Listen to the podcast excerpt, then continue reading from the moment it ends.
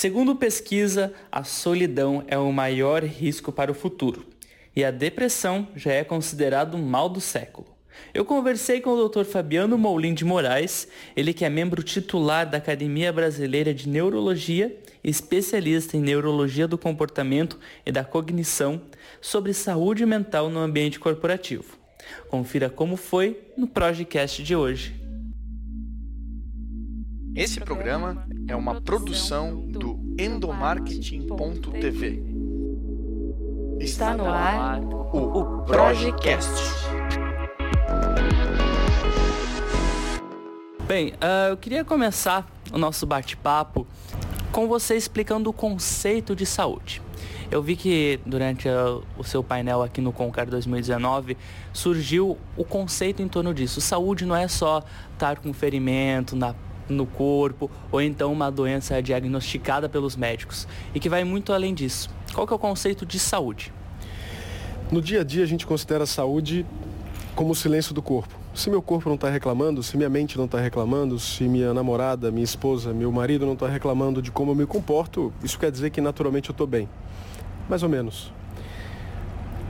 É exatamente esse conceito passivo ou negativo de saúde é que infelizmente tem feito a gente atingir um adoecimento e uma epidemia atual de várias doenças, desde depressão, ansiedade, desatenção, até, por exemplo, no envelhecimento, doenças graves como a doença de Alzheimer ou acidente vascular cerebral.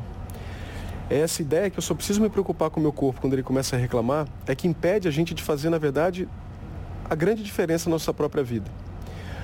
Do mesmo jeito que felicidade não é só ausência de tristeza, do mesmo jeito que riqueza não é só ausência de prejuízo, saúde não é só ausência de doença. Saúde, na verdade, é eu trazer para minha rotina, trazer para o meu dia a dia a rédea e a responsabilidade pela minha vida.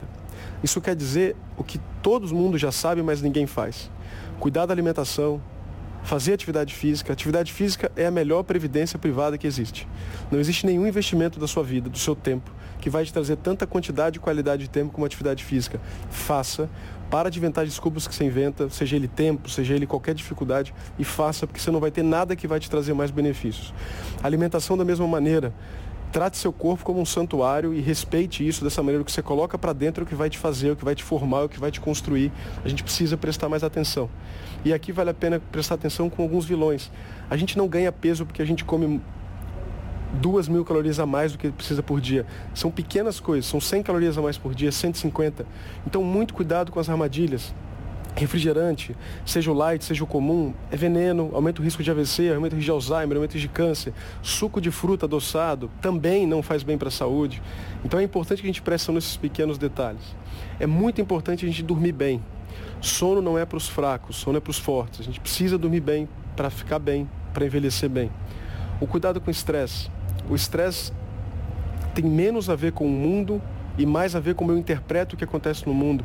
Então, se você está sobrecarregado, vale a pena procurar ajuda, vale a pena procurar uma terapia, vale a pena procurar meditar, vale a pena buscar maneiras de se educar internamente.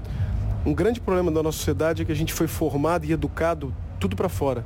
É geografia, é matemática, é história, tudo para fora do próprio corpo, tudo para fora do ser humano e ninguém nos ensinou a mergulhar dentro da gente, a mapear dentro da gente. E hoje mais do que nunca, esse equilíbrio do que eu sei para fora e sei para dentro é necessário para que a gente possa viver bem, seja no trabalho, seja em casa, seja na sociedade. Saúde é absorver esse conceito, mas para algo prático, para algo que vai mudar a minha rotina. É isso que a gente chama hoje de uma saúde real. E aí, a partir do momento que eu tomo conta dessas variáveis e faço a minha diferença, para muito além do check-up anual, dos exames que eu faço, eu vou estar de verdade construindo ou destruindo, se eu não fizer, a minha saúde para que eu possa viver bem e envelhecer bem. O segredo da, da saúde está muito atrelado com o compromisso que as pessoas têm com elas, né? De, de, ter essas boas práticas que você acabou de compartilhar. E como que as empresas podem ajudar a potencializar essa, essa essa saúde dos seus colaboradores, que como que ela entra nessa jornada aí em combate a essas doenças visíveis e não visíveis? Essa é a parte interessante. A gente estava falando agora sobre uma questão cognitiva, um conceito de saúde que vai mudar. Só que na prática, provavelmente muitos dos que estão ouvindo agora já ouviram parte do que eu falei, já sabiam que a atividade física era importante, que o sono é importante, mas nunca fizeram. E aqui tem uma parte que é bem rica. Conhecimento não é suficiente para ação.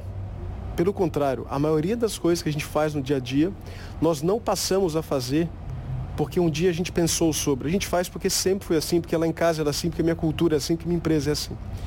Então, muito da nossa decisão e muito da nossa ação tem a ver com o nosso ambiente, tem a ver com o nosso entorno e menos com o que a gente acredita. Isso parece meio paradoxal. Eu estou acabando de falar de uma reformulação do conceito de saúde, mas isso é importante para que você possa contar essa história para você. Mas não, isso não, infelizmente, significa que amanhã você vai passar a parar de fumar, a parar de beber ou passar a fazer atividade física. E é aqui que as empresas podem fazer um trabalho genial. Um dos assuntos que eu toquei na, na, aula de hoje foi sobre falar, foi falando sobre um assunto riquíssimo que a gente toma pouca ideia. Como que o nosso ambiente influencia na nossa tomada de decisão. E aqui a empresa é gigantesca. Hoje as empresas são os maiores construtores e destruidores de saúde, porque a gente passa, trabalha muito. A profissão hoje tomou uma importância muito grande na nossa vida. E tem dicas absurdamente simples. Por exemplo, é, por mais que a gente goste de entender que a gente é o grande tomador de decisão da própria vida, como eu estava explicando, muito do nosso ambiente influencia. Existe um exemplo simples que mostra como que a mera forma que a empresa me apresenta um desconto na academia pode influenciar, por exemplo, eu ir na academia ou não. Eu vou dar um exemplo que parece estranho, mas não é. Vamos comparar dois países, a Alemanha e a Áustria, que são parecidos em milhares de aspectos. Falam a mesma língua, têm uma história parecida. E nesses dois países, eles têm formas de entrada para doação de órgãos opostas. O que, que eu quero dizer? Na Áustria, você, por lei, está inclinado, você já está dentro da doação de órgãos e você voluntariamente tem que falar, eu não quero doar órgãos. Na Alemanha é o oposto. Você, por lei, não doa órgãos e você voluntariamente tem que doar órgãos. Países iguais em tudo tem uma taxa na Áustria de 97% de aderência à doação de órgãos e na Alemanha de 5 a 10%. O que mostra que não são os alemães ou os austríacos, os austríacos são gente boa e querem doar os órgãos e os alemães são egoístas. Não é. A mera apresentação de como eu entrego o modo padrão faz a diferença. Então vamos pensar na empresa.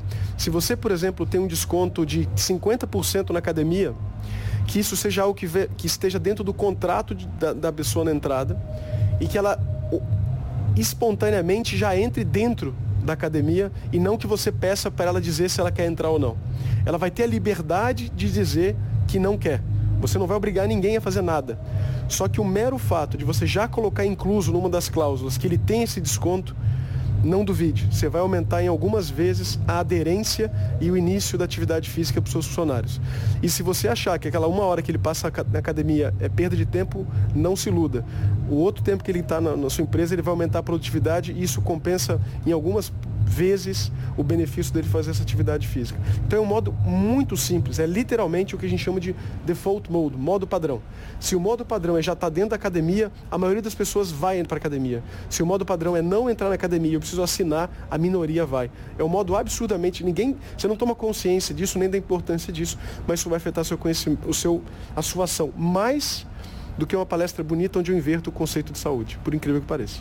E a gente ouve, a gente ouve muito que o mal do século é a depressão. E a gente vê, e é muito comum encontrar pessoas que estão conectadas muito conectadas, mas ao mesmo tempo elas são sozinhas. E uma, um dos assuntos que foi tendência aqui durante o Concar foi as relações humanas. Como que o profissional da, de relações humanas, da comunicação interna, pode usar a área da saúde a seu favor para melhorar esse ambiente corporativo e principalmente fortalecer as relações e potencializar o colaborador para que ele deixe de se relacionar virtualmente numa, numa falsa impressão de aldeia global e se conecte com as pessoas, porque isso influencia na saúde dele, né? Sem dúvida. O, hoje a gente sabe que, por exemplo, é, quando antes do suicídio de adolescentes, por exemplo, eles aumentam o número de horas por dia em rede social. O que não quer dizer que é a rede social que está causando o suicídio, mas quer dizer que o esvaziamento de uma rotina do olho no olho, de uma troca humana, o leva para esse ambiente. E se as redes sociais têm uma parte muito boa, e tem mesmo, por outro, nunca nós tivemos a competência de absorver uma rejeição social como nas mídias. Porque no Instagram todo mundo é rico, todo mundo é feliz, todo mundo está viajando há seis anos para os Estados Unidos, para a Europa, para a Indonésia e só você, trabalhador sofrido, está na sua vida miserável de acordar de madrugada e fazer o que você. Isso é mentira, isso é uma falsa realidade. E para o cérebro não faz diferença, ele acaba tendo o mesmo impacto ou a mesma quantidade de sofrimento seja na mídia social, seja na rede social, seja no dia a dia. E o problema é que isso vai acumulando, né? Tem vários fatores que a rede social acaba nos atrapalhando, a rede social acaba nos atrapalhando. Uma é o quanto ele destrói nossa atenção. O fato da gente pular de galho em galho de WhatsApp, Facebook, Instagram e qualquer outra rede social, Twitter, etc., faz com que a capacidade do nosso cérebro de segurar essa rede que eu estava falando antes vá por água abaixo. Quanto mais informações meu cérebro tem, menos controle sobre essas informações meu cérebro tem. E ele acaba permitindo que a emoção assuma as rédeas e nos leve naturalmente, infelizmente, pela maneira que a gente lida com as mídias sociais e com a rede social, com uma relação muito frustrante e decepcionante com a própria vida.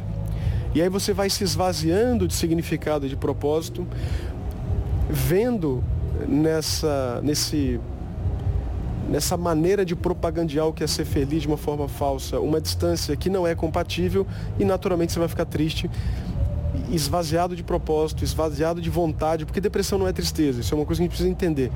A depressão é a perda de sentido, é a perda de vontade, é a perda de mínima semelhança entre o que eu quero ser e o que eu sou, mínima semelhança entre as pessoas que me cercam e qualquer tipo de prazer. Isso é depressão, não é tristeza. Não banalize depressão, a gente precisa valorizar. E eu acho que, portanto, realmente ter um ponto de equilíbrio nas relações com as mídias sociais dentro de casa e dentro da empresa é importante. Uma coisa que eu acho que é importante para quem trabalha com RH é tentar ter um gatilho mais precoce de chamar para conversar quem a gente presume que não está bem por qualquer motivo. E lembrar que é muito importante dar o apoio para esse funcionário ou dar apoio para essa pessoa, porque agregar qualquer tipo de cobrança a mais ou de desencontro a mais nessa pessoa, você só vai perpetuar o sofrimento. E eu posso te garantir, se você tem um funcionário que você presume estar deprimido e você dá o apoio e ele melhora, você vai ter a pessoa mais engajada da sua vida para o cuidado, porque ele vai ver propósito numa família que cuidou dele, que pensou nele e que fez a diferença no momento mais difícil.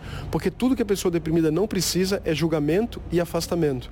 E se a empresa consegue fazer isso, não é um elogio à depressão, não é isso, mas é de nenhuma maneira incentivar o desmerecimento, confundir depressão com fraqueza, confundir depressão com pouca resiliência, não tem nada a ver.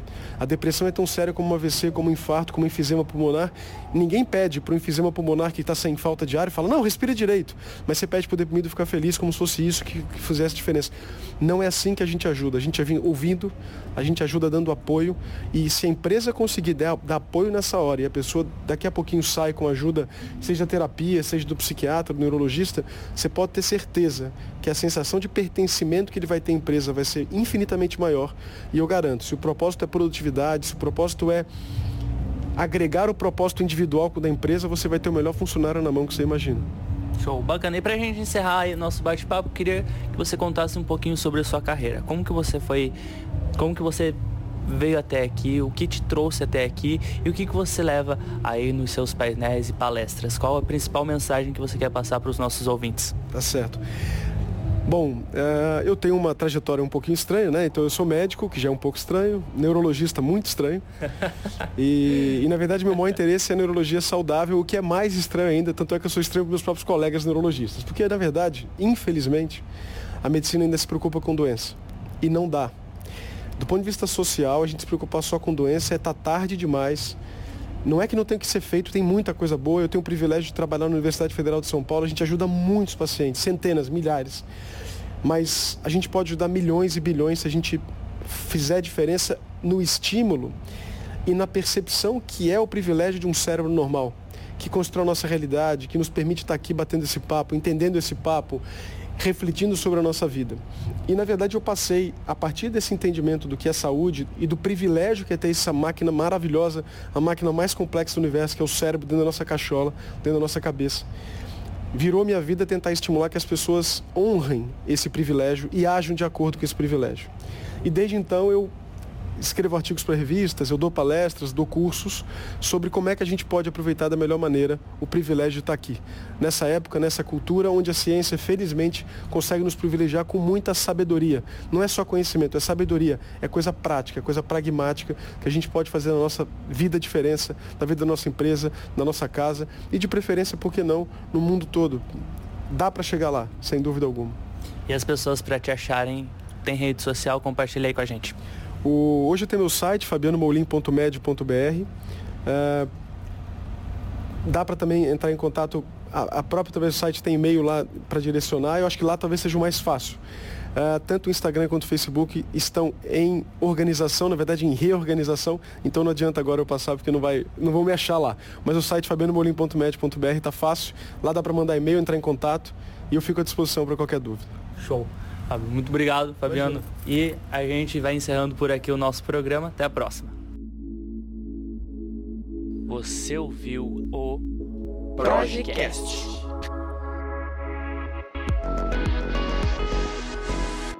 Produção e edição Igor Lima.